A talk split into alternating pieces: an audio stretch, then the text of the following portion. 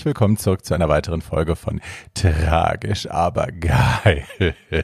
Mit äh, meiner Wenigkeit, der geilen Bärbel Bruch aus. Meine Lieben, äh, es ist viel los gewesen diese Woche. Ich habe sehr viel zu tun gehabt, sehr viel im Schnitt verbracht. Ich habe ein neues YouTube-Video gemacht, das ihr anschauen könnt. Ein äh, Get Ready With Me slash Tutorial slash Fragen beantworten, was auch immer. Ähm, der Look ist Office MILF, also ja, das kann man gut schauen, gibt's auf YouTube. Äh, könnt ihr gucken, ich packe den Link in die Show Notes. Ähm, und ja, dann gibt es noch einen Knaller, der am Ende der Woche zündet. Am Freitag, den 2. Oktober, geht das ganze Ding live. Ich darf noch nicht viel darüber sagen, ähm, aber ich fühle mich sehr geehrt, dabei gewesen zu sein, dabei zu sein und ich hoffe, ihr seid genauso stolz wie ich. ja, Freitag, 2. Oktober geht das ganze Ding online, also äh, behaltet die Augen und die Ohren offen, bitte. So, das äh, in eigener Sache. Die nächste Sensation ist mein Gast diese Woche, nämlich ähm, meine Transenschwester Nummer eins, meine nach der Geburt getrennte zweieige Zwillingsschwester, die einzigartige, legendäre, sich rar machende Melly Magic. Yes. Ich hatte Melly ganz am Anfang schon mal gefragt, als ich mit dem Podcasten angefangen habe. Da sagte sie, nee, das will sie noch nicht. Ähm, und das habe ich respektiert. Aber jetzt habe ich letzte Woche einfach nochmal nachgehakt und sie sagte spontan ja. Und habe ich gedacht, super, bevor die Alte sich das nochmal anders überlegt, tüten wir das Ding jetzt ein. Und bums, war sie bei mir im Podcast und es ist, äh, wie zu erwarten, natürlich ein großes, großes Lachfest. Wir haben sehr viel Spaß gehabt. Ich vermute, das wird euch ähnlich gehen. Es gibt ähm, Einblicke in Mellys Leben, die ihr vorher vielleicht noch nicht so hattet. Äh, vielleicht wusstet ihr nicht genau, wo die herkommt, wie sie dazu gekommen ist. Es ist natürlich total faszinierend, weil die mit eigentlich 15, glaube ich, schon hier in Berlin auf der Bühne gestanden hat, illegalerweise, und die Leute ähm, entertained hat. Und das hat sie ja bis vor ein paar Jahren auch noch nach wie vor gemacht, natürlich in wesentlich größerem Rahmen und wesentlich professioneller als damals. Aber ja, ähm, es ist eine großartige Geschichte, es ist toll, ihr zuzuhören. Und sie ist natürlich auch eine Ausnahmekünstlerin, niemand anderes lip singt, so wie sie. Ähm, ja, and she's my sister, so hey. Ähm, es ist wie bei jeder oder bei vielen anderen Folgen auch wichtig, dass ihr euch die Shownotes dazu anguckt, weil wir natürlich äh, ganz, ich habe ganz viele Auftritte, die wir erwähnen, in die Shownotes gepackt. Äh, Auftritte aus Mykonos, unter anderem auch ihren Auftritt bei Conchitas Geburtstag, bei Conchitas 30. Das war, glaube ich, ihre letzte große Public Appearance äh, und es ist ein Fest, sich das anzuschauen. Ja, ich kann sie nicht genug loben und feiern, aber ähm, das muss ich natürlich auch tun, weil sie Löwe ist und das erwartet. Kidding. Ähm, ja, aber es ist eine tolle Folge und ich glaube, ihr werdet sehr viel Spaß haben. Die Shownotes sind dafür da, dass ihr euch die anschaut. Ähm, man kann das bei Apple Podcasts tun, man kann das bei Spotify online machen, also auf dem Telefon. Äh, am Rechner geht's glaube ich, nicht, aber dann könnt ihr bei YouTube in die Kommentare gucken, da poste ich das alles nochmal rein. So, das alles gesagt und jetzt wünsche ich euch wahnsinnig viel Spaß mit meiner Tittenschwester Melly Magic. Und äh, um es mit Mellys Worten zu sagen, geil. wäre neu daran. Weil wir uns so gegenseitig aufheizen, um Gott. Geil. geil.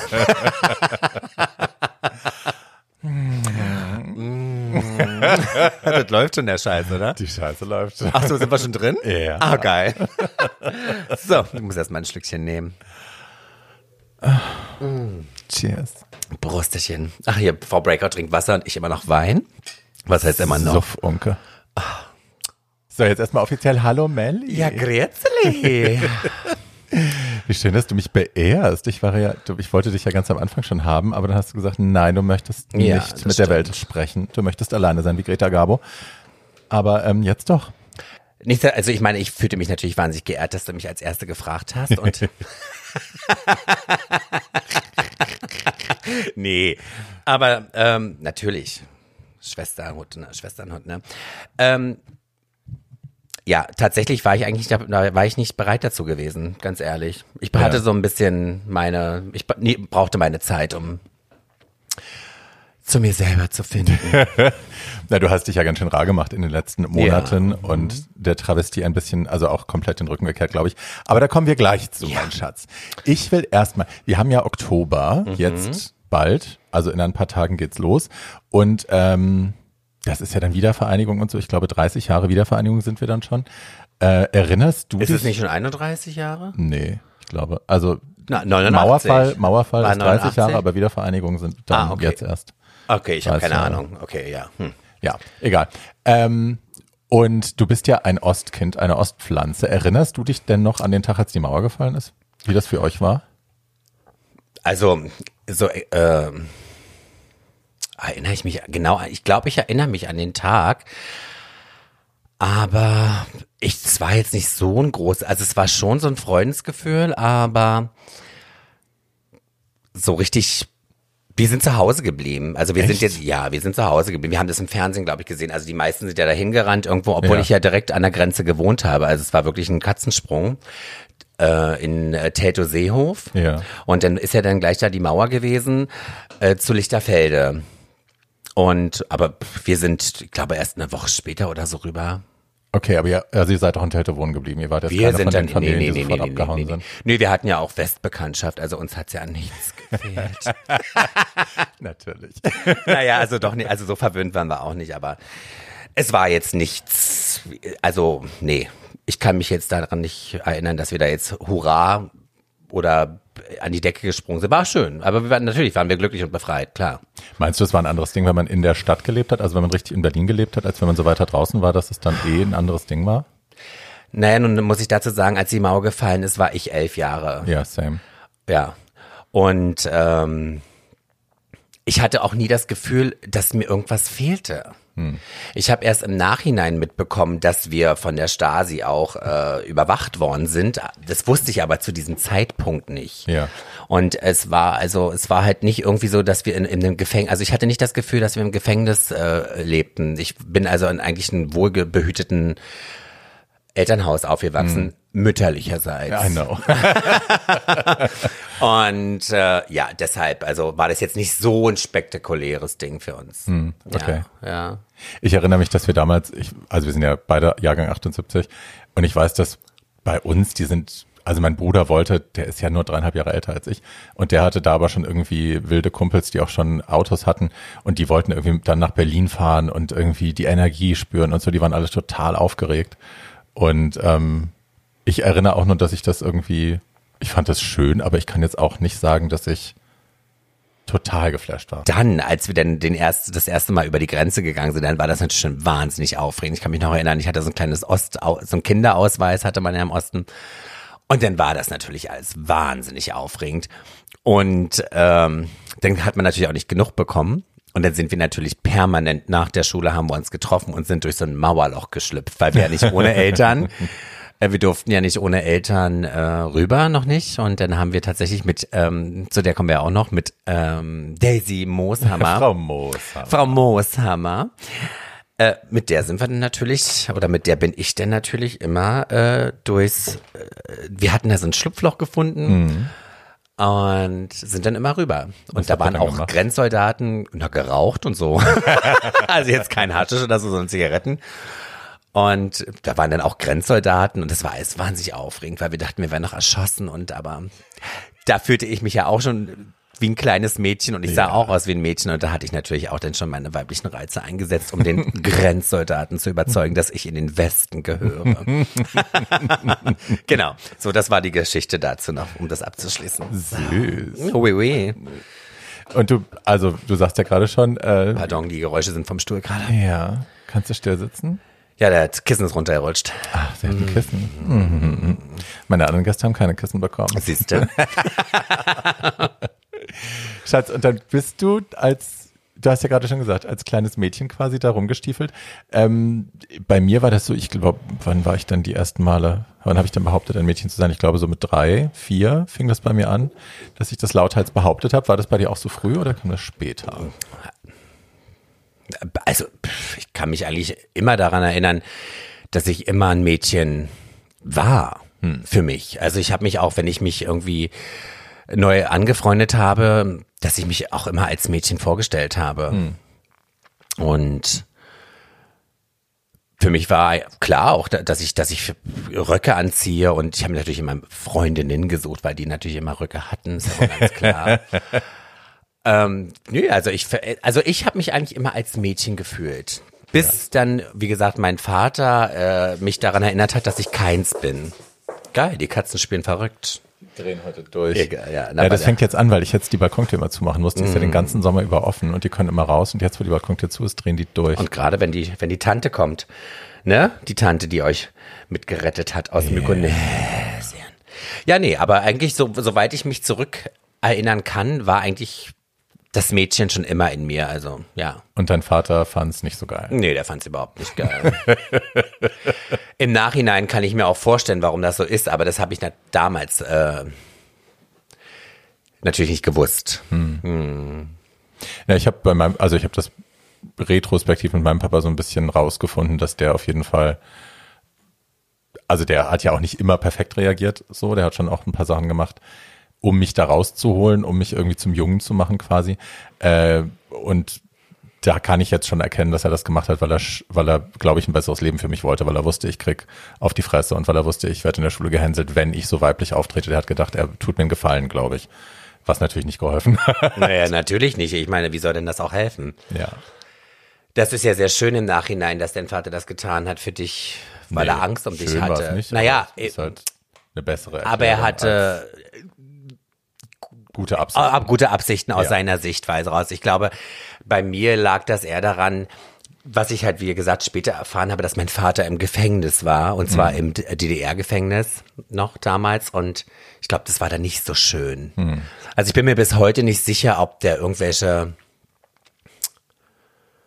homosexuellen Erfahrungen machen musste. Also ich habe ja mit meinem ja, gegen sein, ja, ich weiß es nicht, aber ich habe die Vermutung. Weil er so extrem darauf reagiert hat bei dir, oder was? Ja, Okay. ja, ja, ja, ja, ja. Tja, Ja. aber wie gesagt, das hat auch nichts genutzt. Man kann es uns nicht nee, rausprügeln. man kann es, man kann im wahrsten Sinne des Wortes, man kann es nicht aus uns herausprügeln. Nee. Und meine, also die Liebe meiner Mutter war einfach viel zu stark. Also Ja, deine Mutter und du, ihr seid ein krasses Team. ja. Die ist ja bis heute. Naja, bis heute ja, aber ich habe mich auch ein bisschen abnabeln müssen, sagen wir mal so, ne? Hm. Aber nee, wir sind ein krasses Team, ja. Mit der kann ich über alles reden. Also wirklich über alles.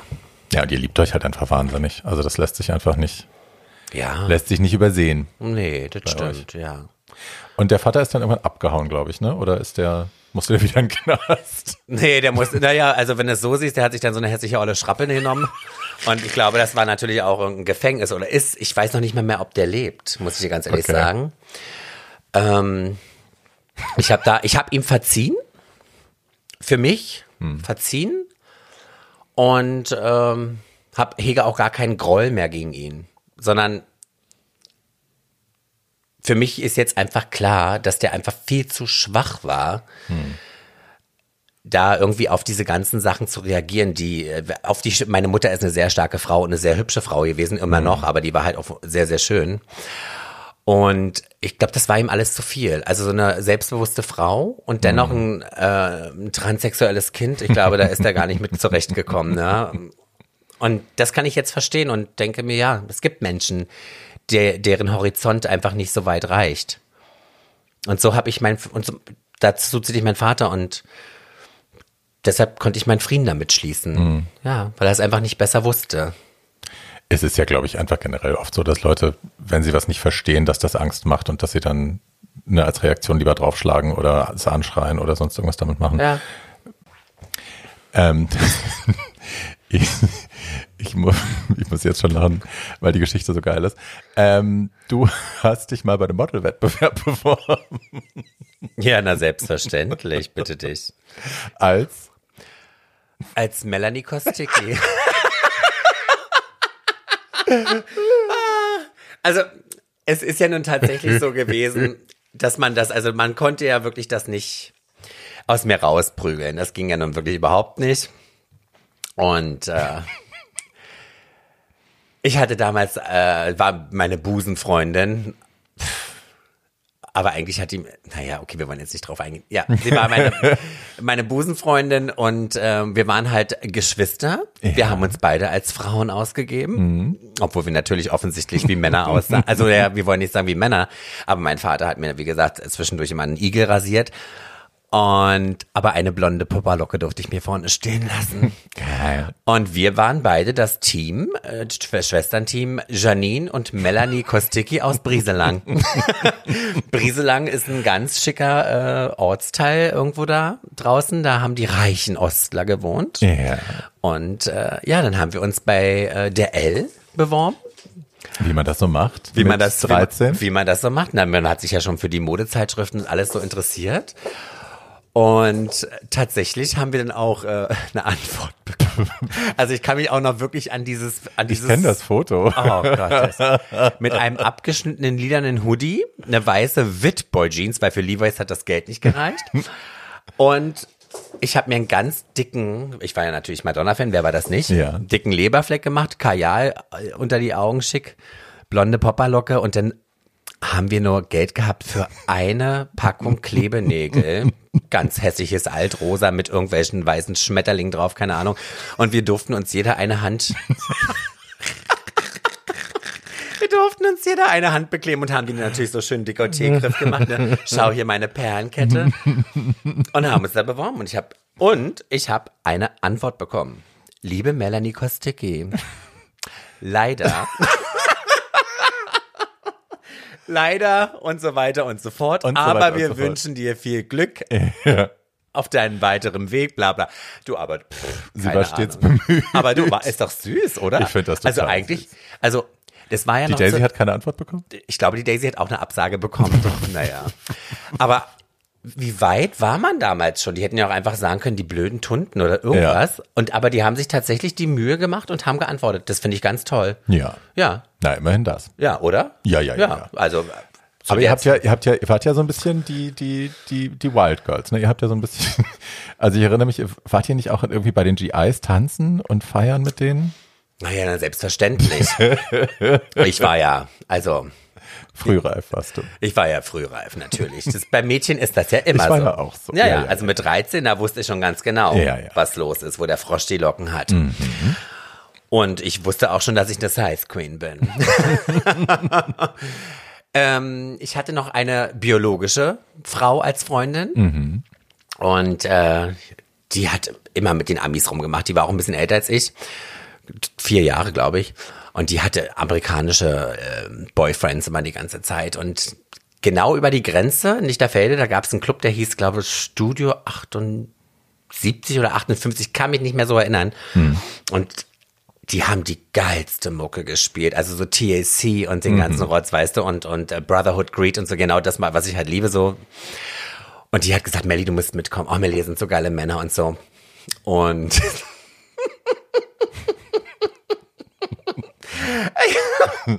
da hatte ich noch keine Perücke zu dieser Zeit. No. No, da hatte ich mein eigenes Haar. Und ich kann mich auch noch ganz genau erinnern, was ich anhatte. Ich hatte eine Schlaghose aus Stoff an, in weiß, mit grü irgendwie mit grünen Mustern drauf und ein rotes Oberteil und habe meine eigenen Haare tatsächlich hinten hochtopiert und vorne so ein, ein Seitenschal, also so ein Mitte, Ah. nee, Seitenschalter hier runter und hier hochtopiert und sah aus wie Peck Bundy. Geil. Und irgendjemand hat mir gesagt, Kondome mit Wasser gefüllt würde sich sehr gefühlsecht no, als Titte? als Titte. Der Witz schreibt sich selbst. Oh Gott, das ist schief Und gegangen. es hat, du, es hat alles funktioniert. Ich glaube, ich war 14 oder so, geil geschminkt. Die haben uns reingelassen. Ey, ich war so aufgeregt. Die Kerle haben geguckt. Und irgendwann natürlich ist man auf dem Klo gelandet. Mit einem Mann oder ohne? Naja, nee, ich habe mich halt mit, mit einer Freundin, aber es war, ich glaube, das war ein Unisex-Klo. Also ich so genau kann ich mich nicht mehr erinnern, aber es war ein geiler Club. Oh Gott. Und dann ist mir tatsächlich eine Titte geplatzt. ja. Das zum Thema Gefühlsecht. Und dann war der Abend vorbei natürlich. Also, oh. Ja, aber du, das waren die ersten Schritte in Babyschuhen. Also, mein Gott. Wann war Herrlich. denn dann das erste Mal richtig in Drag? Also wo du das Gefühl hast, jetzt bist du wirklich, jetzt bist du Womana, jetzt bist du bühnenreif? Oh Gott, das war tatsächlich, äh, bühnenreif war ich tatsächlich erst, als ich meine Ziehmutter ähm, kennengelernt habe. Super Sandy. Ja, Super Sandy. Ja.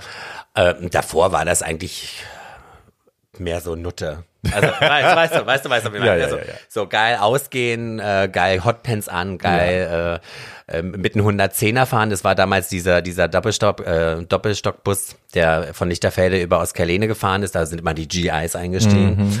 Und ich kann mich auch erinnern, meine Mutter hat sich mal eine Perücke zum Fasching gekauft. Hässliches Ding. Die habe ich verkehrt rum aufgesetzt, dann sah die aus wie ein Bob. Dann habe ich mir wirklich einen Winterschal so als Stirnband à la Jerome Castel. Toll. Ähm, äh, nichts gegen Jerome Castel, ich. Nein. liebe sie. Ähm, und das war für mich damals ja auch, ähm, ich fand das toll, wie die da ihr Stirnband, habe ich das auch Ja, gemacht. ja. Und ich habe mir aber, ich hatte kein Stirnband, ich musste mir halt einen weißen Winterschal. Hat aber alles funktioniert.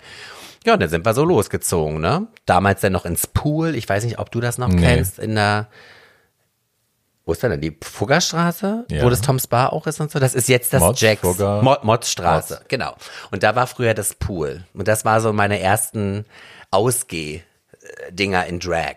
Also Aber so in, dann in der schwulen Gay Szene. Club, genau. Das war dann schon Gay Club, ja klar. Hattest du denn in dem Sinne ein Coming Out? Ich meine, bei uns war es ja relativ klar, wohin die Reise geht. Das war einfach Lob. Ich, ach, ja, ich habe äh, selbstverständlich. ich hab, äh, meine Männerposter da an, an, am, äh, an der Wand abgeknutscht. Richard Grieco. Kennst du ihn noch? Logisch. Logisch. Das war richtig geil. Nee, ich glaube, also das hat jeder gewusst. Hm. Also da war nie die Hoffnung, dass ich dann irgendwann mal eine Lesbin werde. Okay, dann bist du gehaltschwul ausgegangen im Pool. genau, und dann Und da hatte ich die Sandy aufgelesen. Nee, da eben nicht. Ach so. Und dann hat irgendjemand mal aus dem Pool gesagt, ach Mensch, kennst du das 90 Grad? Und ich kann mich erinnern, dass Hat das damals schon die Bob gemacht? Ja. ja, Ja. ja, ja, das hat die Bob schon gemacht. Und die hat mich dann mitgenommen. Ich glaube, das war die, dieser Lee Wright, der jetzt leider auch nicht mehr lebt. Ja. Wunderschöner Mann. Ja. traumhaft schöner Mann für mich damals, also wirklich. Und der hat mich dann mit ins 90 Grad genommen und dann und da von da an ging es dann los. Dann habe ich dann die äh, Super Sandy kennengelernt und äh, die wollte erst mit mir gar nichts zu tun haben. Aber ich hab, ich fand die toll. Ich habe die da, ich die mit ihrem blondierten Haar und ich sag, oh toll, toll, toll, toll, toll. Und irgendwann, äh, ja, Da warst du 15, 14? so- also ich glaube so im Pool rum, so war ich dann so 16, Ach, doch 17, so, ja, ja, also in dem Dreh, doch, doch. Genau. Und dann waren so meine ersten ähm, Schritte so auf Bühne. Ich kann mich auch noch erinnern, meine erste Nummer war My Heart Belongs to Daddy in einem rosa. Die machst du heute noch, die Nummer. Ja, aber nicht mehr so wie damals. Ja, ja, viel besser. Ähm, In einem roten? in einem rosa Kleid, was viel zu kurz war. Also, Well. naja, well, you know, was ist whatever. Der Arsch und, und das äh, Flämmchen hat rausgeschaut. Und mit einer Schweinemaske. Das war dann irgendwie, das war super Sandy ihre Idee, glaube wollte ich. grad sagen, das klingt seiner Super Also, und, und so ging es dann los, genau. Und dann war eigentlich, glaube ich, war dann jedes Wochenende. Das war dann für mich natürlich wow. Hast du Blut geleckt? Da habe ich Blut geleckt, da habe ich gesagt, ey, jetzt kann ich das endlich ausleben. Jetzt habe ich jemanden, der sich auch auftranst, ne? Und, und jetzt kann ich da endlich meine feminine Seite so ausleben, wie ich es eigentlich schon immer wollte. Weil das konnte ich ja zuvor nicht.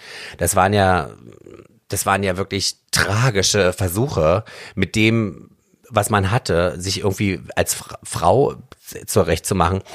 Und dann mit durch Sandy, die hat ja einen riesengroßen Fundus gehabt an Kostümen, an Perücken, an Hüten, an High Heels, meine Güte. Also das war wirklich ein Traum für mich, ja.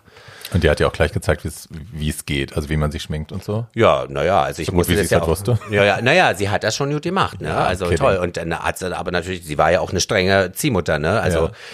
die hat dann schon gesagt, ihr macht das mal alleine. Und wenn ich es nicht richtig gemacht habe, dann hat sie natürlich auch gesagt, na, wie schaut denn das aus? Und hast du nicht. Naja, aber es war schon toll. Und dann, ja, dann ging es dann halt los, ne? Dann fing da halt die, die Nachtlebensache an. Dann habe ich natürlich auch äh, Bob und so kennengelernt, der das ja auch damals gemacht hat. Und dann wurde ich ganz schnell ein fester Bestandteil von, von, von dieser Szene. Ja. Von, von, also es gab ja mehrere, es gab ja dieses Pool, es gab ja die Busche und dann gab es natürlich auch dieses, ich würde jetzt mal, es war so ein bisschen mehr Underground oder so, dieses Ja, es gab oder bisschen, so verschiedene Lager. Ne? Es Ja, gab halt das genau. Leder-Sexlager, Ja, es genau. gab die Ja, ja. Techno-Drogenmäuse, es gab die, die Busche, das, der Ostladen. Und es gab halt die Schicki-Schwuchteln. und das waren wir. Ja. Oh, wait, wait, ja, ja, nee, aber dann, so fing es dann alles an, genau. Aber die ersten Jahre, um Gottes Willen, also wenn ich mir jetzt Bilder anschaue, wenn ich mir jetzt Bilder anschaue, dann, dann schlage ich auch die Hände über den Kopf zusammen. Aber Ja. war, damals war das check.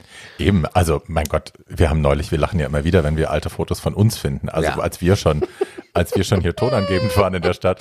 Und man guckt sich die Fotos heute an und denkt sich, mein Oh Gott, na weißt du noch, dieser, dieser, dieser Bob und du, Ja, der Abend. die Reise nach, wir sahen ja beide aus wie Horror. Schrotthengste, äh, oder Stuten, nicht Hengste, um Gottes Willen. Aber wir fanden uns schick. Ja, Ja. ja. Du. Ich versuche, also ich weiß nicht, ich werde natürlich zu ganz vielen Performances von dir äh, Link in die Shownotes packen, die ihr dann alle angucken Gottes müsst und könnt.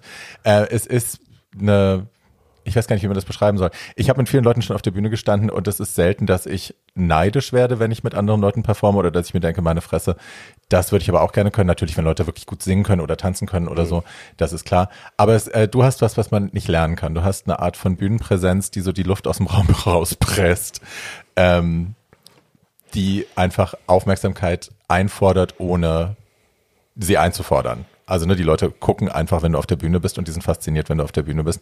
Und ich kenne niemand anderen sonst, der Lip-Syncs so mit Leben füllen kann und mit Inhalt, äh, wie du das kannst. Und das ist einfach Fakt. Und ich glaube, du hast auch bis heute den, den Status der unangefochtenen Lip-Sync Queen Nummer eins hier in Berlin, ähm, verdienterweise. Und ja, that's the tea. Weißt du denn, wann das das erstmal Klick bei dir gemacht hat, als du gemerkt hast, ach, auf der Bühne, das ist nicht nur Spaß, sondern ich, ich kann das hier auch? Das ist schwer zu sagen. Ich habe das ja bis vor kurzer Zeit ja selber nicht für mich begriffen. Ich meine, ich habe gewusst, dass ich ein Talent habe und ich habe auch ein gewusst äh, und ich habe auch ein gewusst, genau. du siehst, ich werde immer noch auf, äh, ähm, aufgeregt, wenn es dann äh, darum geht. Ähm, mir war schon irgendwie bewusst, dass ich ein Talent habe. Aber für mich persönlich hat dieses Talent immer nie gereicht. Weil ich auch, wie du schon gerade eben gesagt hast, ähm, ich hätte auch viel lieber gerne singen können. Oder also Perform hat mir schon immer wahnsinnig viel Spaß gemacht, aber mir hat es immer irgendwie nicht gereicht. Und ich glaube, äh, deshalb kann ich auch gar nicht sagen, wann das so professionell für mich losging, weil ich eigentlich die, mich immer selbst kritisiert habe und eigentlich immer selbst zerfleischt habe. Ich glaube, es fing sehr früh an, muss ich jetzt auch wieder meine Ziehmutter erwähnen, Super Sandy, weil ich habe mich schon ganz früh an Nummern rangewagt, die ich eigentlich nie verstanden habe. Zum Beispiel ein, einer meiner Nummern war Je reviens te chercher von Dalida. Je reviens te chercher. Kennst du die? Nö. Gut. Ist auch wurscht. Jedenfalls, ich habe natürlich kein Wort Französisch gesprochen. Und ähm, ich habe mir das in Lautschrift. Ich wollte diese Nummer immer unbedingt machen. Und wenn ich eine Nummer machen wollte, dann, ich, du weißt ja, ich mache auch eine spanische Nummer. Und ich, Ja. ich habe mir das in Lautschrift aufgeschrieben. Und du kannst dir vorstellen, wie das aussieht. Je reviens du chercher. Da stand, da war dann Ü. Und natürlich gibt's im Französischen kein Ü. Und, äh, oder gibt's dann Ü? Nee, ich glaube nicht. Naja, Jedes also, U ist ein Ü. naja, quasi. ja, genau.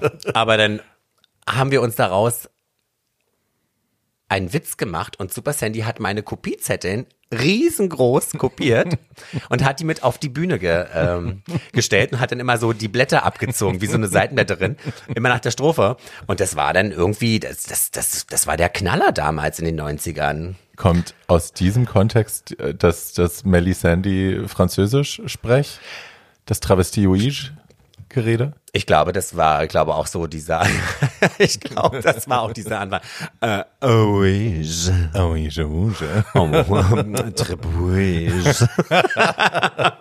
ja, nee, aber ja, da, ich glaube, das war so die Zeit. Ja, ja, genau. Hm. Aber ich habe mir immer selber, ich glaube, da fing es schon noch nicht professionell bezahlt, man wurde ja ausgebeutet, das ist ja heute nicht anders. Äh, da hat sich nichts geändert. Und aber den professionellen Anspruch an mir selber, den habe ich mir schon sehr, sehr früh äh, gesetzt. Ja, mhm, ja. Also ich wollte auch nie auf der, ich fand das für mich so peinlich, mich auf eine Bühne zu stellen, ohne textsicher zu sein. Also das geht in meinem Kopf, ich, das, nee. Ja, same. Ja, nee, nee, nee, nee. Ja. Ne, ich habe, also ich will das jetzt, ne, every drag is valid und so, ich will jetzt überhaupt auch nicht das niederreden, was andere Leute machen, aber Das für mich hat es auch keinen Sinn gemacht, mich da einfach nur hinzustellen, den Mund auf und zu zu machen, weil ich dann immer dachte, aber wo ist denn der Inhalt so? Was ist denn, das, der Song hat doch auch ein, ein Recht auf Gefühl und auf Message und so. Na, weißt du, ich glaube, ich habe das ja immer noch nicht. äh, gemacht, um damit Geld zu verdienen, sondern für mich war das einer, ein Ausdruck meiner Weiblichkeit tatsächlich. Also ich habe mir auch Nummern ausgesucht. Heutzutage sucht man sich ja so Nummern aus, die gerade in, in den Charts auf Nummer eins sind. Ich habe mir tatsächlich äh, unbekannte Lieder ausgesucht, die mich berührt haben und die auch meine Geschichte irgendwo so ein bisschen, meine Ja. Trauer und so wieder gespiegelt haben. Und ich wollte einfach mit meinen Performances das ausleben, was ich in mir gefühlt habe. Ja. Und irgendwann wurde das zum Beruf. Und irgendwann war mir das zu viel. ja, aber es wurde, also es gibt ja mehrere Etappen und ähm, ich meine, du, siehst, du weißt ja selber, also wir haben ja dann auch die letzten Jahre, wo ich noch Travestie gemacht habe, da waren wir auf einem Level. Also ich meine, ohne das jetzt jetzt hier irgendwie hoch anzusehen, aber wir waren ja beide, andere natürlich sicherlich auch. Aber bevor RuPaul's Drag Race oder irgendwas kam, da waren wir ja schon äh, auf einem Level, das, das heute noch nicht mal ein Standard ist, finde ich aus meiner Sicht. Ne? Also ich finde ja, ich habe mir ja immer viel von so, was du gerade eben gesagt hast mit der Bühne, da habe ich ja immer dich bewundert über deine Make-up-Künste und so, dann habe ich mir natürlich immer gleich abgeguckt, so, oh, na das probierst du auch. Musste ich natürlich ein paar Mal mehr probieren, dass es gesessen hat, aber da habe ich natürlich auch immer gerne mit einem neidischen Auge rüber geschält. ja, aber ich finde, wir haben da schon, wir haben uns da auch schon ganz schön gedrillt, glaube ich auch. Ja, ja. Und ich, du hast zwar immer mal, ich habe das immer mal wieder angesprochen, hast du immer wieder gesagt, nein, äh, du spürst keine, keine Competition zwischen uns beiden, aber da war natürlich trotzdem immer ein bisschen Competition.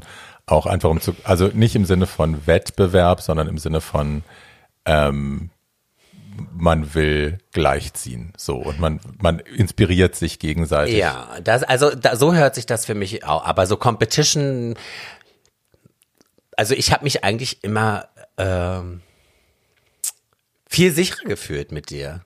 Also das war äh, so so so ein Zweiergespann. Das war das war, ich glaube, du hast noch mal gesagt, also die, was hast du nicht mal gesagt, als du mich hier gesehen hast, wo wir uns noch nicht kannten, irgendwie, naja, also die mache ich mir lieber zu Freunde oder irgendwas hast du doch. Das kam von dir. Du Ach, das habe ich gesagt. Viech, Ach so, ja. da habe ich das gesagt. Ich weiß gar nicht mehr, wer das gesagt hat. Nein, ich war bei Chantal und da ging es bei mir gerade los. Da hatte ich damals meine, die Kolumne hatte ich und war Resident im GMF geworden, so quasi über Nacht.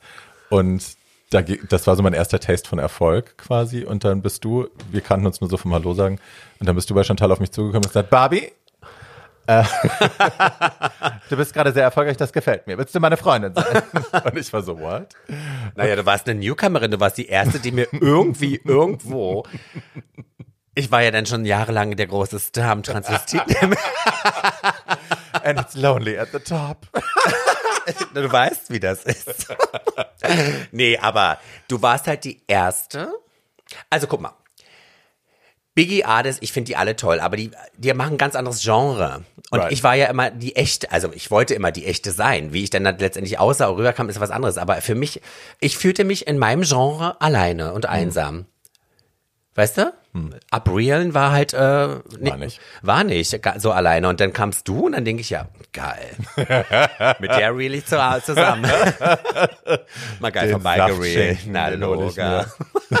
Und hat ja auch wunderbar funktioniert. Es hat wunderbar funktioniert. Ja, wir haben also- wunderbare Jahre hinter uns. Ach, wir haben sehr wilde toll. Jahre hinter uns, an Ja. die ich mich teilweise nicht mehr so richtig erinnern kann.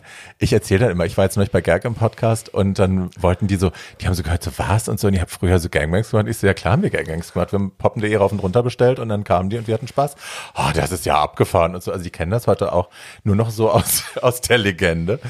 Aber ja, da hatten wir sehr, sehr große Jahre, sehr viel Spaß.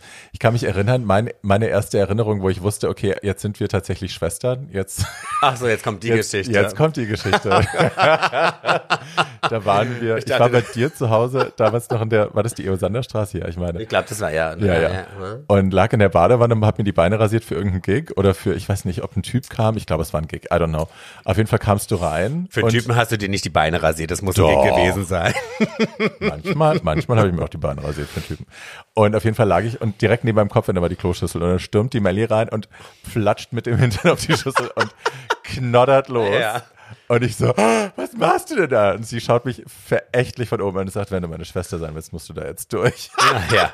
Und seitdem haben wir uns noch nie voneinander mehr geschämt. Das stimmt. Ich meine, Das stimmt. und wir haben davor äh, voneinander vorher äh, Oralverkehr mit anderen Männern betrieben. Yes. Unsere Scheiden haben wir natürlich nie angeschaut. Nein. Ähm, bis auf das Bis auf das eine Mal. Mykonos. Ja. Äh, naja, aber du. ich finde, das ist auch wirklich so ein, so ein Grundvertrauen. Also, Ja. oder? Ja, ja, ja. Ja. Ja, ja. Ja. Also ich habe gerade, als ich äh, auf dem Klo war, habe ich überlegt, wie viele andere Menschen ich kenne, bei denen ich nicht mal auf die Idee komme, die Tür zuzumachen. Und das sind wirklich nur zwei oder drei. Ja. Ja, aber ist das vor, doch- ich habe vor dir wirklich keine Scham mehr. Nö, And also- I love, love, love, love, love. Natürlich. Also, ich meine, ich finde das auch toll. Ist doch wunderbar. Das ist doch das Natürlichste auf der Welt. Ja. Ja. So muss das auch sein. Oh, weh. Stichwort Mykonos, wo wir es gerade schon angesprochen haben. Ähm, du bist, wann warst du das erste Mal auf Mykonos? Tja, also ich bin, ich bin mir mal, ich, ich glaube, es war 2000 oder 2001. Fuck, so früh. Ja, und das ist auch eine ganz lustige Geschichte. Ich und Martina, wir, da, da hatte ich das übrigens schon professionell gemacht und äh, zu damaligen Zeiten äh, hatten wir, wir hatten einen Gig in München, wir wurden gebucht und haben pro Person 500 Euro gezahlt Was bekommen. damals ein Vermögen was war damals für Drag. ein Vermögen war. Ja. Dann hatten die uns noch einen Leihwagen organisiert. Wir müssten ganz dringend nach München kommen, haben uns einen fetten BMW vor die Tür gestellt und es war also, wir sind losgebrettert und voila. Wir haben unsere berühmt-berüchtigte Nummer gemacht. Ähm, Ach so. wie heißt denn die? Ne? Ach Gott, jetzt komme ich nicht. Ähm, It's raining. Ja, ja, ja, ja. Enough is enough. Enough is enough, genau. Na, Wie oft haben wir den Schinken gemacht? Ich habe es immer gehasst. Aber da hast tell du you? toll gemacht. äh, jedenfalls haben wir das gemacht. Du hör bloß auf. Das war eine riesengroße Geburtstagsfeier. Hohe Tier und hast nicht gesehen in so einem Club. Und wir kommen natürlich wie immer raus. Wir haben uns natürlich äh, Accessoires. Wir kommen da immer als Putzfrauen raus und wir fangen da an mit einem Besen zu Dings und die Leute gucken einfach nur a- uns an blöd und dann wird auch noch das Putzlicht angemacht. Das war gar nicht verabredet. Und dann fangen die Putzfrauen da auf einmal an zu tanzen und zu choreografieren. Minimalistisch natürlich. Und ähm, ohne Proben ganz nach oben. dann war die Nummer zu Ende und wir machen so die, reißen so die Hände in, in die Luft so, Chaka! Und kein Mensch hat sich dafür interessiert. Wirklich? Es hat sich niemand dafür interessiert. Ich schwöre, es hat nicht eine Person geklatscht. Oh Gott, das hatten wir auch mal auf Mykonos, weißt du das noch? Ja. Aber du das und das Worst moment ever. Du. Worst. Und wir sind wirklich, dachten, scheiße, egal. Wir fahren dann wieder zurück. Hauptsache die Kohle ist da. Wir hatten ja Vorkasse bekommen, was damals auch noch nicht üblich war. Und dann kommt ein Typ rein, Harry. Ich kann mich noch erinnern. Ach, wart ihr toll. Oi, ich habe einen Freund auf Mykonos und der sucht händeringend zwei Transen irgendwie auf Mykonos. Ihr müsst kommen. Ich glaube, es war August, wo, der, wo wir diesen Auftritt hatten. Warum hat denn Harry nicht geklatscht, das Schlampenei, wenn der Keine so Ahnung. fand? Wahrscheinlich hat er sich äh, geschämt, als einziger zu klatschen. Du weißt ja, wie das ist. München, ey. Ja. Und wir haben dann so, wir haben dann so gedacht, irgendwie, ja, ja, komm, erzähl. Ja, ihr müsst mich, ihr hat uns seine Karte gegeben, ihr müsst unbedingt und hast nicht, meldet euch. Wir haben auch noch unsere Nummern gegeben und wir haben uns natürlich nichts dabei gedacht, haben dann natürlich ähm, das so im Sand verlaufen lassen, wie wir es ja immer gerne machen, wenn man so schön faul ist. Und dann ruft er nach einer Woche an, ja, wo sind eure Fotos, wo ist alles und bla bla bla.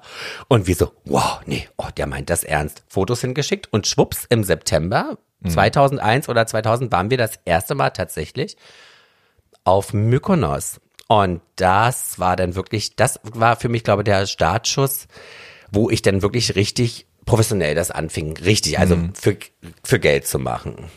Ja. Und tagtäglich, also seven, seven days a week. Da, hast du da gleich die ganze Saison gemacht? Oder? Nee, das war dann die Nachsaison, September.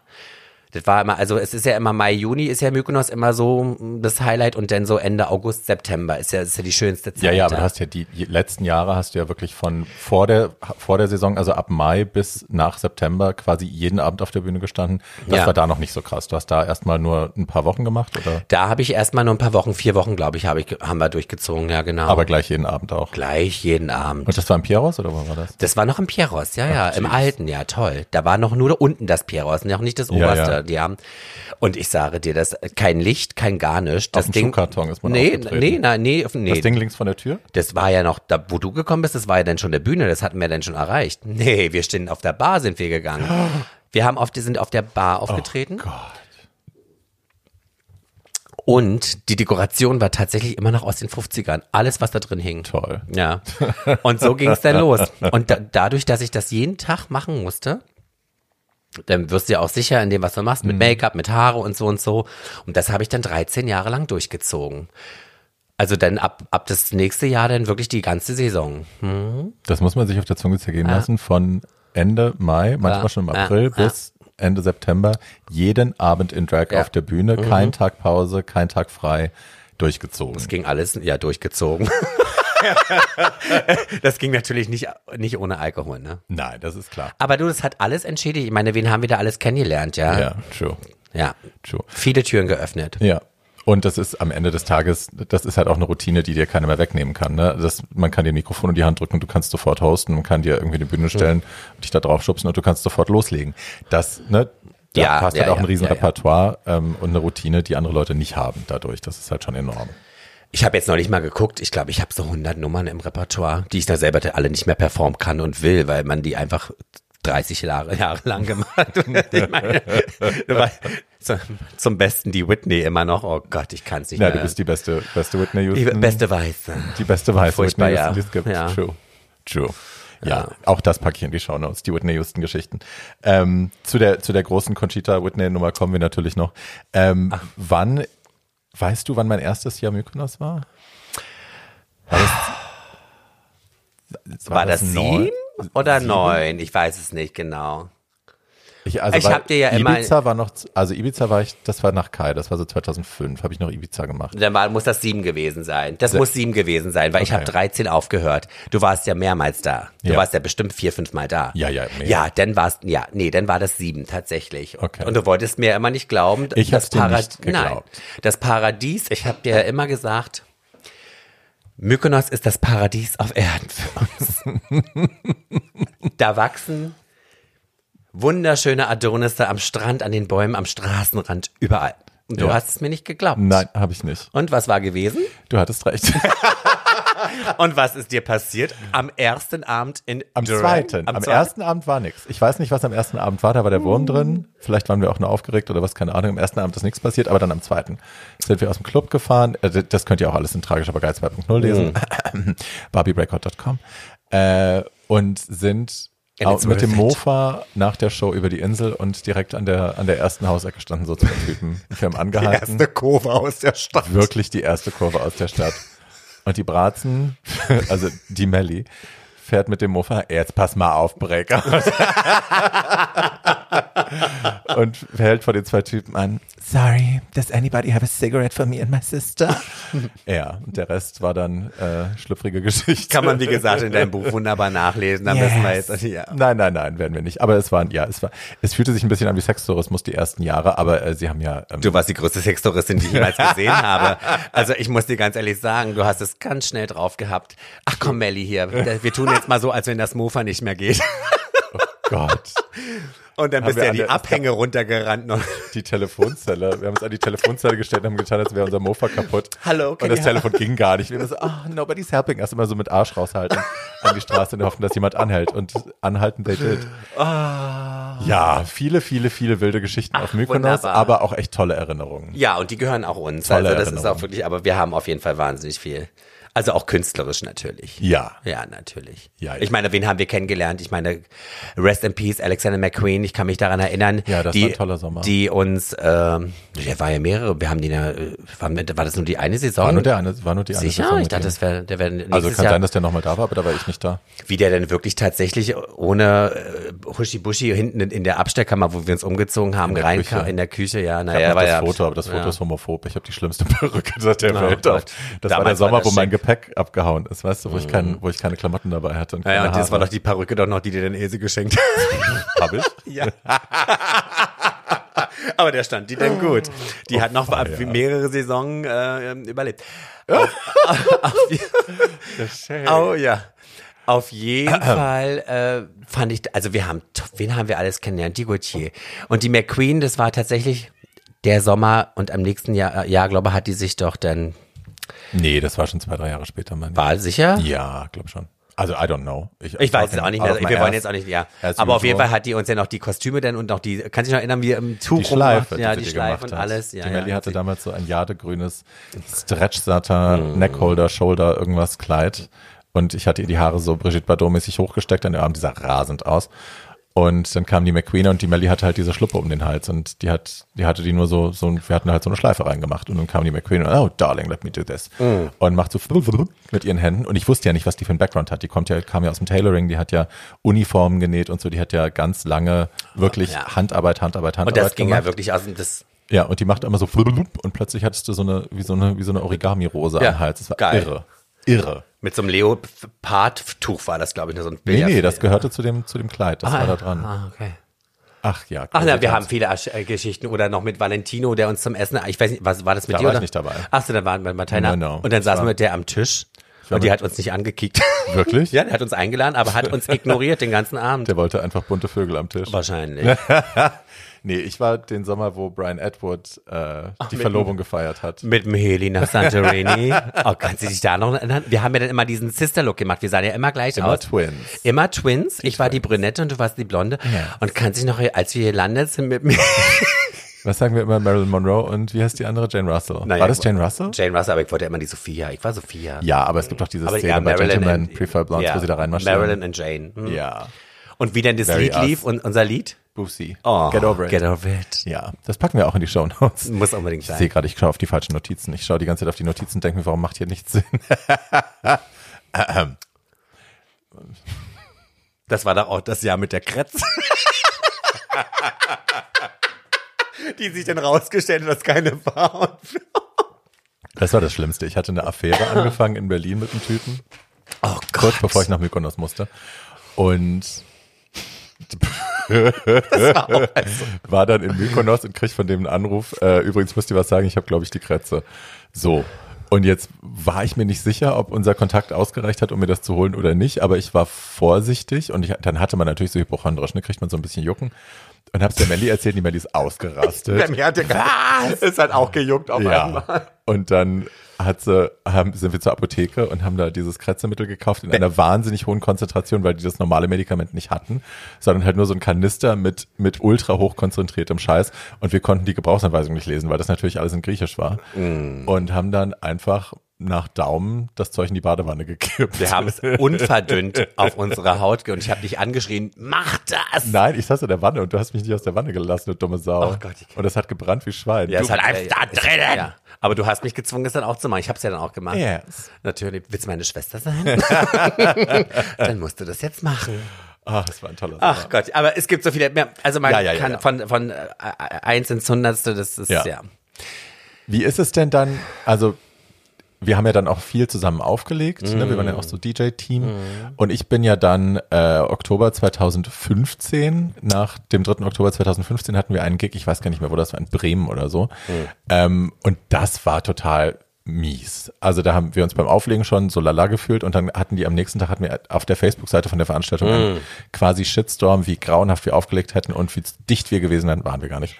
Ähm, und das war so für mich, ich hatte ja schon lange keinen Bock mehr auch auf die Musik und auf das ganze Ding. Und das war dann für mich der Punkt, wo ich gesagt habe, alles klar, wisst ihr was, macht eure Scheiße alleine, ich bin raus. Äh, du hast es dann aber dann noch weiter gemacht, ne? Du hast noch weiter aufgelegt.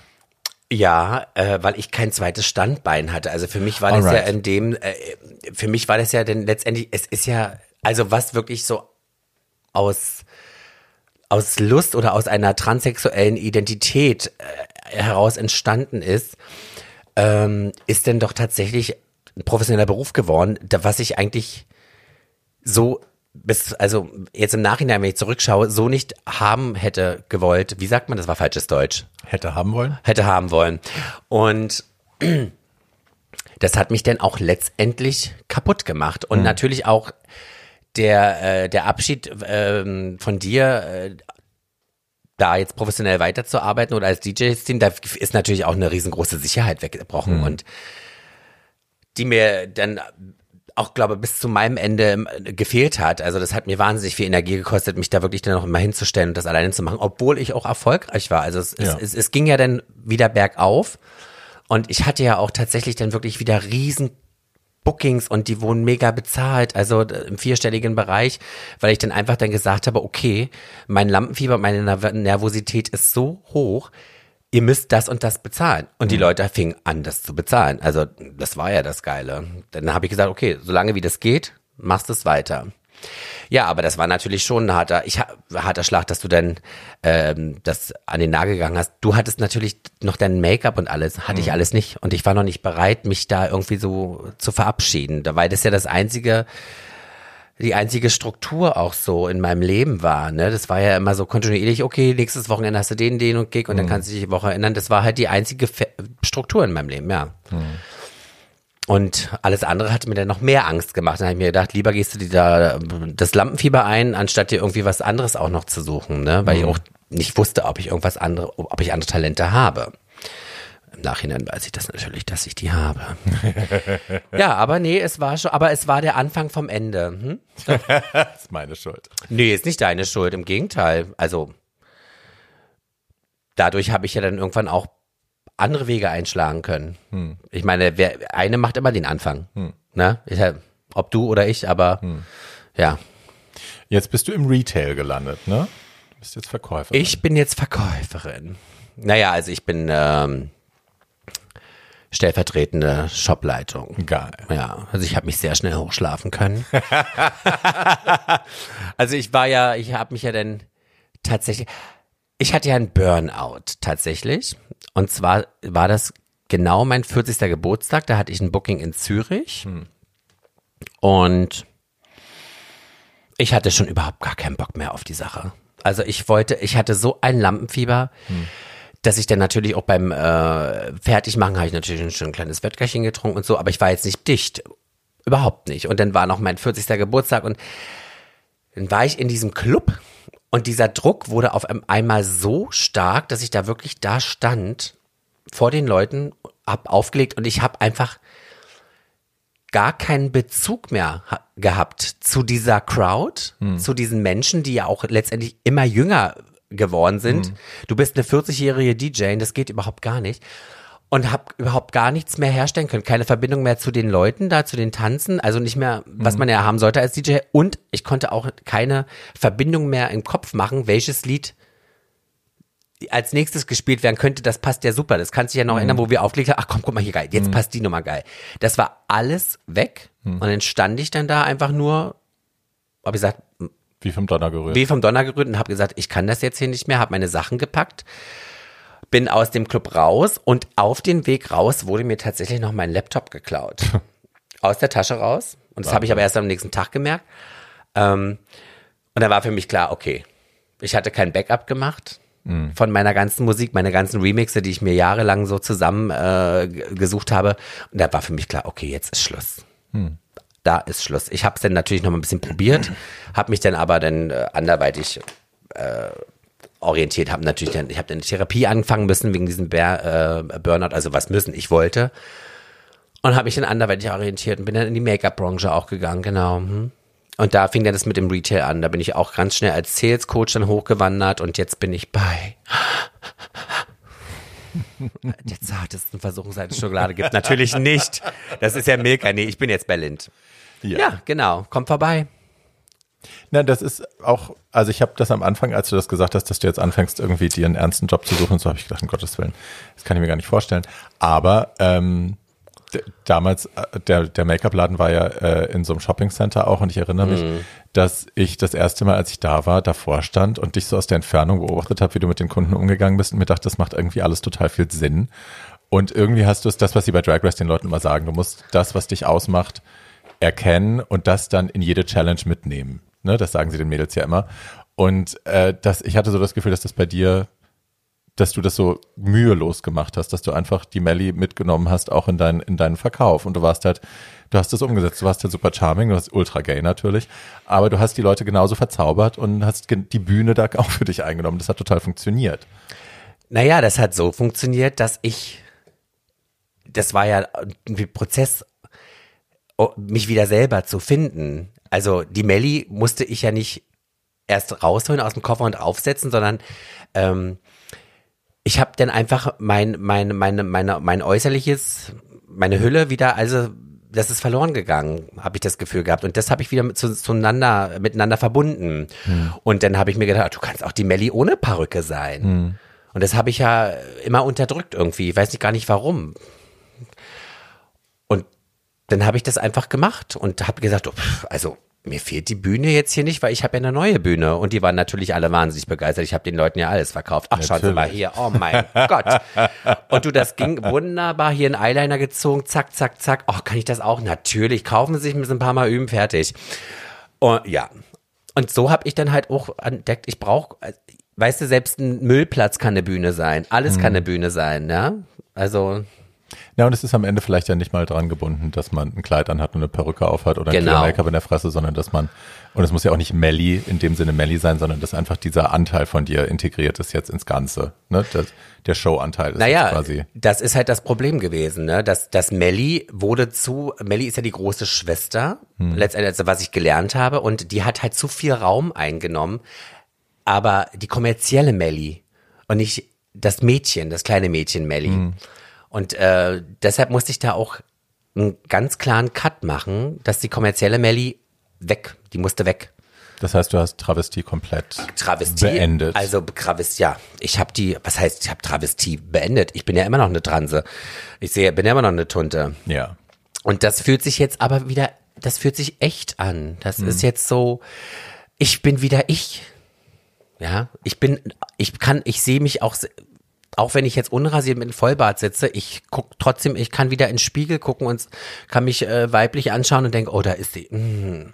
Und das habe ich halt, das habe ich halt nur gehabt, als ich einen Dutt auf hatte, ne? Und das war, das, das war mir, das ist mir alles über den Kopf gewachsen. Das, das ging dann nicht mehr, ne? Dann hat man gesoffen, dann hat man andere Sachen gemacht und so und also da ist, ich war einfach aus der Balance geraten, ja. Und jetzt alles einander, also wieder miteinander zu vereinen, ist einfach ein wunderbares Gefühl. Ja. Ich bin ja jetzt nicht, ich fühle mich mehr in meinem Körper ja wohl. Also wie sagt man, ich bin genderfluid, glaube ich, sagt man. Ja. Ist ja, genau. Und ich musste einfach auch meinen homosexuellen Mann in mir akzeptieren. Denn ohne den geht's nicht. Ja. Und dieser kleine Junge, den ich äh, ganz früh ähm, anfing zu vergraben, indem ich immer mehr die Melli, das ging dann nicht mehr gut. Also das war absolut ausbalanciert, äh, nicht ausbalanciert, wie sagt man? Ausbalanciert heißt ja, wenn es in Balance ist. Das Gegenteil. Ja.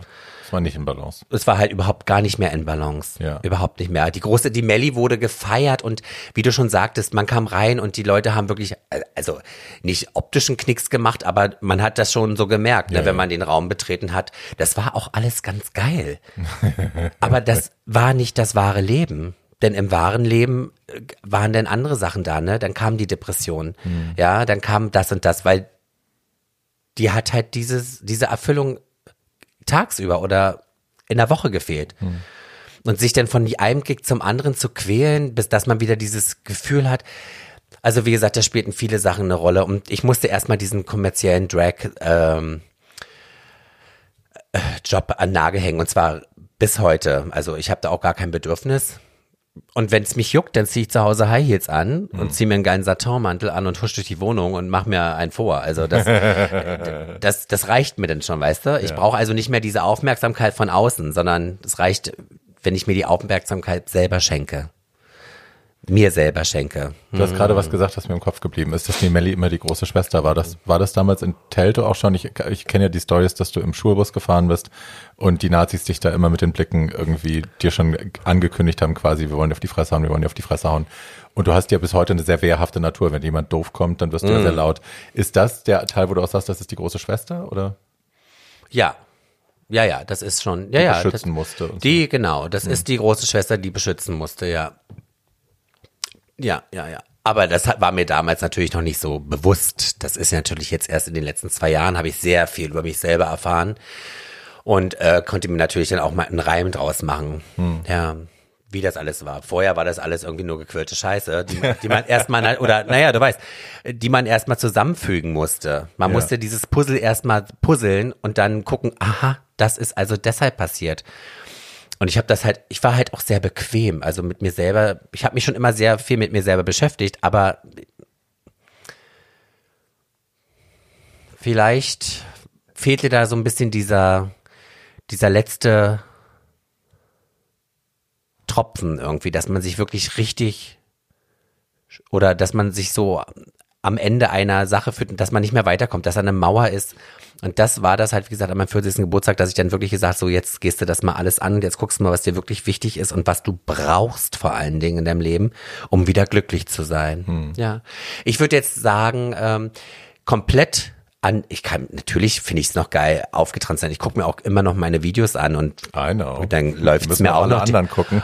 ja, und dann äh, läuft mir natürlich auch noch die Schenkel runter. Aber ganz komisch. Ich habe keinen Bezug mehr zu dieser Person, wenn ich mich da selber anschaue. Weiß nicht, wie es dir geht, wenn du dich siehst. Hast du einen Bezug dazu?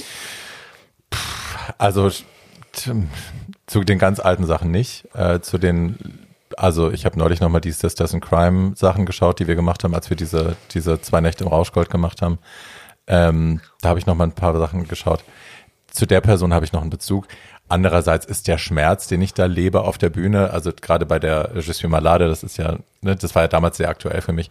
Das ist heute eine Nummer, wo ich momentan, glaube ich, würde ich mich komisch fühlen, wenn ich die machen würde. Weil das einfach nicht, I'm not in that place anymore. Es ist so komisch, auch dass wir auch immer diese Phasen, ich kann mich erinnern, also uns ging's ja beiden nicht gut. No. Nee. Und das ist halt auch eine Sache, die sich bei uns irgendwie, wie so viele Parallelen wir auch hatten, schon in Ja. der in, in Kind, von der Kindheit, obwohl wir uns gar nicht kannten. Ja. Aber so wie getrennte Schwestern und wir haben, mussten Ja. das Gleiche erleben. Das haben wir auf Mykonos auch oft genug erzählt. Und Aber wir sind ja auch Hexen. Also du bist eine der Mhm. wenigen Personen, oder ich glaube momentan die einzige, mit der ich das noch habe, dass ganz oft Sachen, an die ich denke, dann rufst du mich an und redest davon oder ich kaufe mir was und ich treffe dich und das, ich bin der Einzige, der das hat weit und breit in meinem Bekanntenkreis und dann treffe ich dich und du hast genau das gleiche Ding gekauft.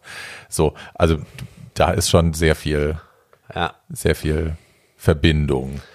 Oder mit letztes, Jahr- letztes Jahr, dass ich mit der äh, mit dem Wohnmobil durch die Tos Toskana wollte Ja, und so. ja. Und du hast gesagt, was? Das ist nicht dein Ernst? Doch, ja, ja. Meine ganzen Toskana-Recherchen gezeigt, weil ich gerade eine Woche vorher damit angefangen hatte. Hexerei. Ja, bekloppt. Ja. Ähm, du hattest gerade von Geburtstagen gesprochen, für deinem 40. Geburtstag. Äh, du bist bei Conchis Geburtstag. War das dein letzter großer öffentlicher Auftritt oder? da hatte ich eigentlich mit, schon mit allem abgeschlossen. Ja, das also war da, Conchis- Das war Conchis wie viel? 30. Geburtstag. Okay, Oh wow. Gott, haben wir jetzt verraten, wie alt sie ist. People know. Also, das sind ja halt auch so Sachen, wo ich ja immer gesagt habe, das sind halt immer auch so Sachen, wo ich gesagt habe, also, wenn jetzt irgendein Spiel, weißt du, also wenn du mich jetzt fragen würdest, Melli, mh, ich wünschte mir, würdest du für einen wichtigen Event natürlich nicht, wenn du sagst, ich halte mir gerade ein Sit-In und ich habe drei Gäste zum Dinner, tritt doch mal bitte auf für mich, das würde ich natürlich nicht machen. Aber wenn es jetzt irgendwie was ganz wichtig, weißt du, wo du sagst, oh, ich bräuchte dich und ach, und du, ohne dich wäre die Show jetzt nicht das, was es wäre, dann würde ich da schon, denke ich, mich wieder mal auftransen und das machen. Und das war halt das, was Conchi äh, auch sich gewünscht hatte. Sie das aber nicht wusste, dass ich das mache. Genau, wir haben ja damals, André, der Manager, hatte uns angefragt, Gloria, dich und mich, ob wir das, Oskar, geh weg, äh, ob wir das machen wollen. Die hat in ihren, ihren Geburtstag in Österreich, in Wien, äh, in einer, war das eine Halle? Nee, das war ein Konzertsaal. Ein Konzertsaal. Das war ein richtiger Konzertsaal, Da ja. hat die ihren Geburtstag gefeiert und ähm, Oskar, nein. Und das war ihr Geburtstagskonzert, also äh, Conchita and Friends war, hieß das. Ja. Und da haben ihre Freunde mehrere sagenhaft talentierte Menschen äh, einfach für sie performt. Hm. Und es war einfach wirklich ein wunder, wunderschöner Abend. Ich habe damals abgesagt, weil ich mich zu fett gefühlt habe damals und nicht und- sicher in Drag. oh ja, genau, Hatte ja. keinen Bock, mich einzuschnüren, mich auslachen zu lassen. Das war damals meine Gefühlswelt. Äh, falls jemand Fragen hat, was Bodyshaming mit einem anrichten kann, that's what, by the way. Aber da sind wir auch schon drüber hinweg. Ja, und dann seid ihr da alleine hin und äh, im Vorfeld, André hatte gesagt, weil Liveband und so und äh, man könne, also man könne quasi seine Wunschnummer live performen. Und da hast du dann gesagt, ja, du würdest ja äh, die Whitney Houston machen. Welche war es? Greatest Love? Nee, also Conchi hatte sich ja irgendwann mal gewünscht, irgendwie, ach, also ich würde mir gerne mal, äh, Conchi liebt die Nummer I Have Nothing. Ah, right. So, und es gibt aber nur eine Live-Version von I Have Nothing, die ich für mich akzeptabel fand und die Qualität der äh, Aufnahme. Deinen Standards genügt. Ja, aber die Aufnahme gab's halt nicht in hoher Qualität.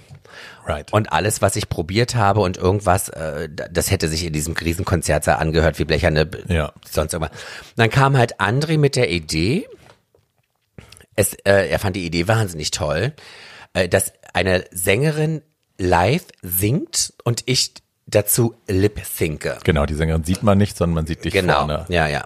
Und ich habe dir so dringend davon abgeraten. Du hast hab mir Melli, mal das gesagt, ist auf um gar keinen Gottes Fall eine Fall. gute Idee. Und ich hab Das natürlich auf dich gehört. Kann nur schief gehen. Und ich war also wirklich nicht, weil ich, weil ich dir was, weil ich dir Beine, äh, weil ich dir Knüppel zwischen die Beine schmeißen wollte, sondern weil ich wirklich dachte, das geht total schief. Und ich war ja davon auch in dem, weil, also das war ja auch nochmal eine ganz andere Nummer. Ja. Also, weißt du, eine Live-Sängerin kannst du dir ja nicht tausendmal anhören über Kopfhörer und dann irgendwie jeden Atemzug und alles. Ähm, So wie wir halt live lip syncs ja, genau. Wir machen, wir waren ja auch, glaube ich, die ein, ersten, die wirklich live Lip-Syncs hier in Berlin überhaupt. Also ich kenne niemanden, der Ich das auch nicht. Naja, jedenfalls, der Tag X rückte immer näher und ich sag, André, ich brauche irgendwie Material, ich brauche Material. Es kam nicht, weil die auch gerade auf Tournee waren. Und Conchi durfte das nicht mitbekommen, was wir geplant haben. Und irgendwann, zwei Tage vorher, ich war mir eigentlich ziemlich sicher, dass ich absage, Ja. na, kamen denn so ein paar Videofetzen, weil Conchi durfte immer, wenn Conchi raus war, haben die geübt. Ja. Und dann kamen ein paar Videofetzen und dann war ich so geflasht von dieser Sängerin, ja, und dachte mir, geil, ich mach's, scheiß drauf. Ja, das äh, Ende vom Lied war dann gewesen, dass wir dann an diesem besagten Tag auch gelandet sind, total übermüdet natürlich. Und wir hatten, ich hatte also einen Probedurchlauf. so, ich habe diese Sängerin noch nie in meinem Leben äh, äh, gesehen. Hinter mir diese Riesenband. Es wurde alles live eingespielt. Ich dachte mir, oh geil, ist das geil. Oh, ich möchte auch eine Sängerin sein.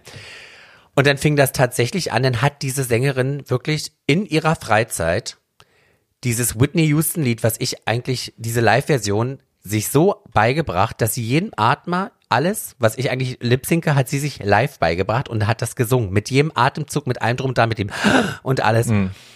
Und dann haben wir das einmal geprobt und es war zu 90 Prozent perfekt. Und dann hat André irgendwie gesagt, das muss reichen. Conchi kommt gleich, die hat auch Probe. Und wir dann raus. Zack, weg. So, und dann dachte ich mir, okay, 90 Prozent ist besser als 50 Prozent. Aufgetranst, alles bunt und schön und dann sitzen wir da in dieser Konzerthalle. Wir hatten natürlich erste, äh, in der ersten äh, Reihe Plätze und so und dann kommen die ganzen Künstler und alle haben abgeliefert.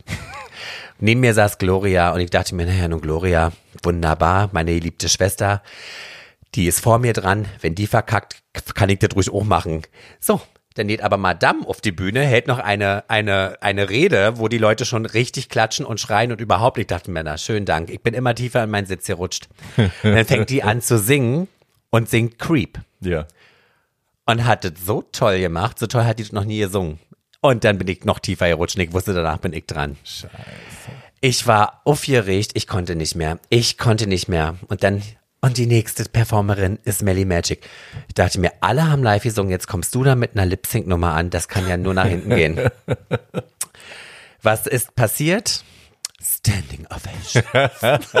Aber das war so geil. Es war, äh, das war wirklich der Highlight und der beste Abschluss eigentlich irgendwie, irgendwie mein, mein, mein Lauf, mein, mein Lauf, wie sagt man, mein, meine Karriere, will, hört sich so blöd an, aber zu beenden.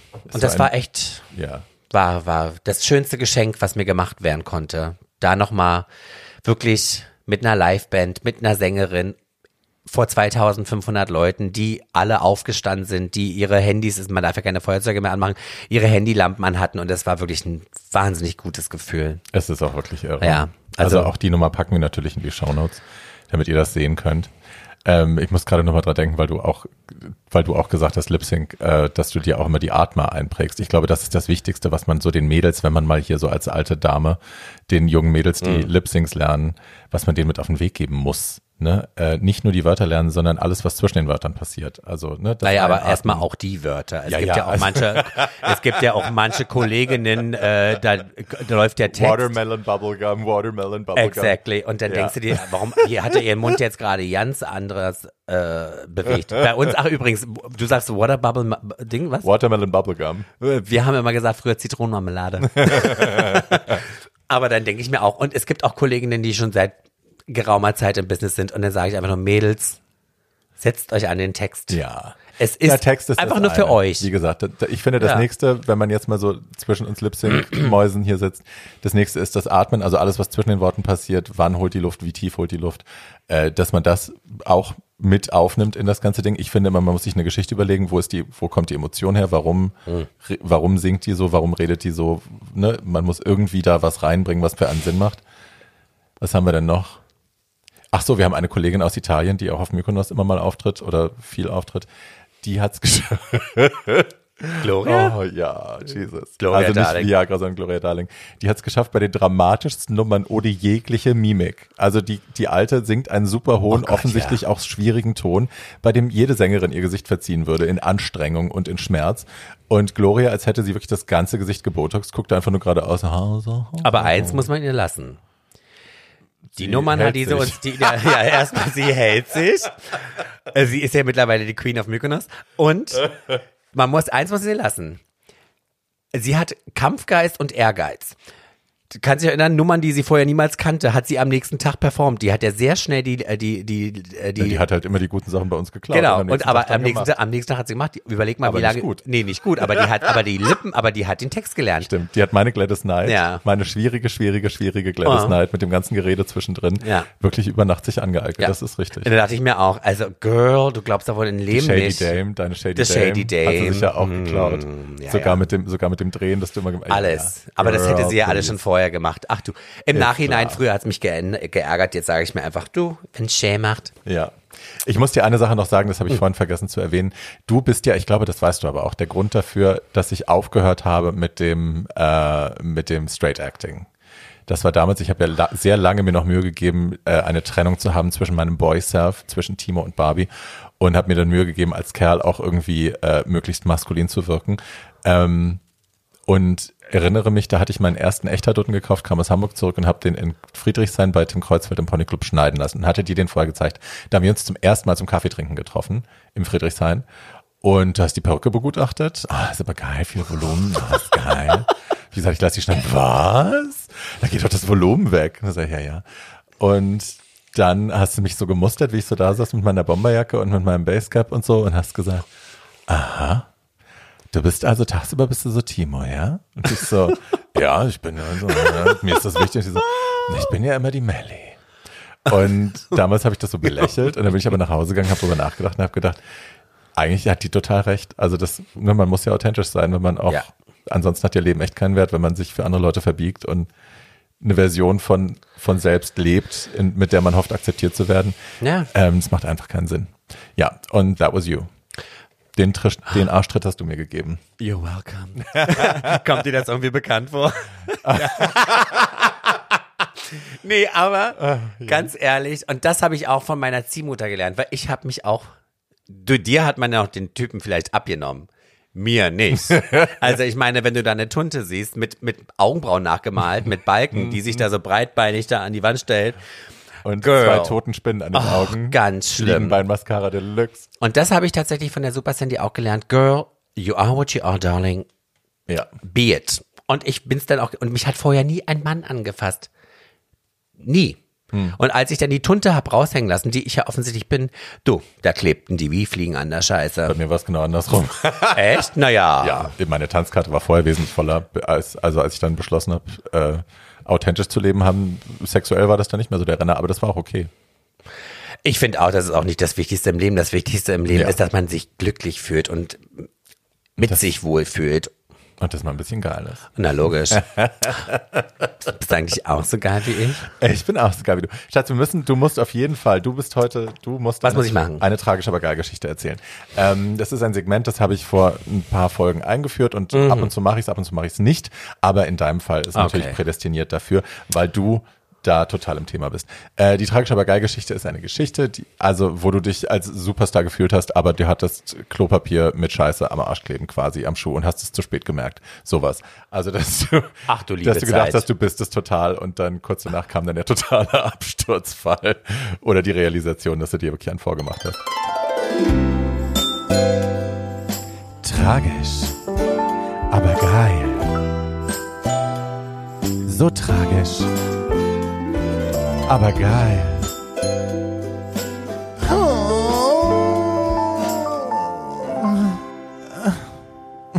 Äh, meinst du das jetzt auf diese, auf die Dings bezogen, auf meine, auf den Auftritt oder irgendwas? Oder? Nee, generell. Ich habe erzählt zum Beispiel die Geschichte. Ach so, ja, da kann ich dir ganz, da kann ich den Klassiker erzählen. Ach, Please. na, ach, den kennst du aber schon, du weißt jetzt, was kommt I wahrscheinlich. care. Nee? Naja, also am geilsten fand ich es ja immer, also früher denn, als ich dann akzeptiert habe, äh, I am who I am, habe ich, bin ich mir bei meiner Freundin ja auch immer wirklich eigentlich jeden zweiten Tag in den Salon gegangen, hat mir die Haare auffüllen lassen. Du weißt, was jetzt kommt. Und ich habe ja wunderschöne Haare. Ähm, oh Gott, ich bin so dankbar dafür. Und, Shade. und habe mir halt wirklich die Haare auf Rundbürsten führen. Das ist ja Frau ernstlos. Mehr Volumen, mehr Volumen. Mach, mach, mach. Und das Geile ist, ich hatte da irgendwie, ich hatte ein Gay-Romeo-Date.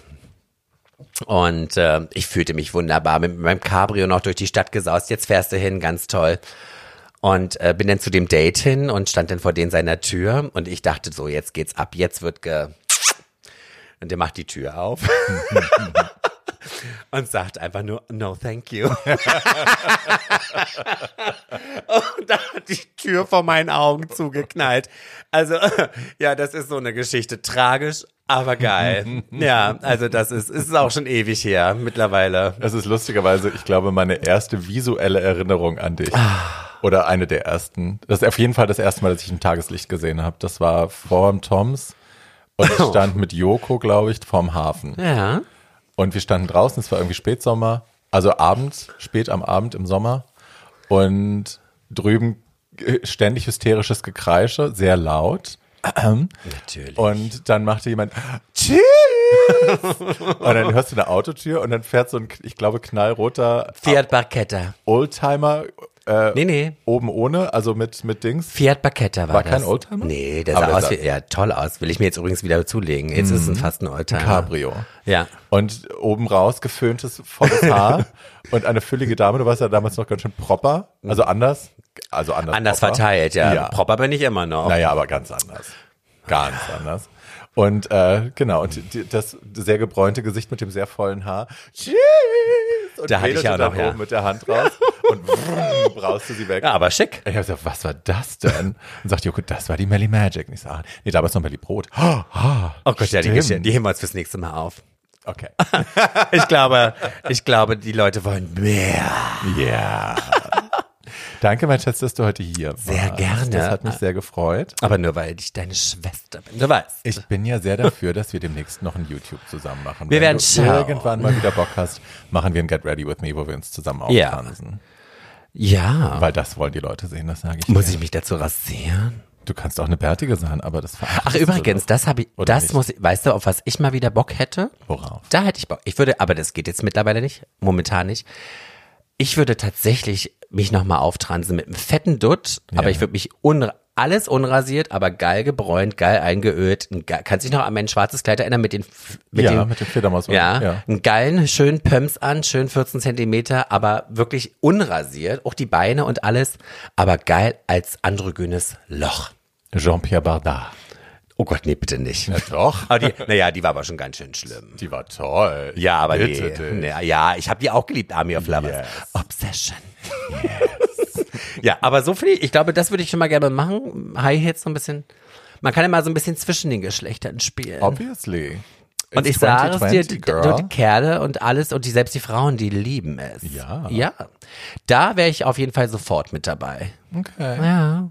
Und naja, ich würde auch gerne auf ein Korsett verzichten, aber ich glaube momentan kriege ich Ich glaube, es wird nie wieder funktionieren. Scheiß drauf. Egal. Ja, aber ich, du, danke, dass ich deine Gästin sein durfte. Thank you very much. Und beim nächsten Mal vielleicht bei YouTube. Yes. Gut, mein Schatz. Ich danke dir. Tschüss. Ciao.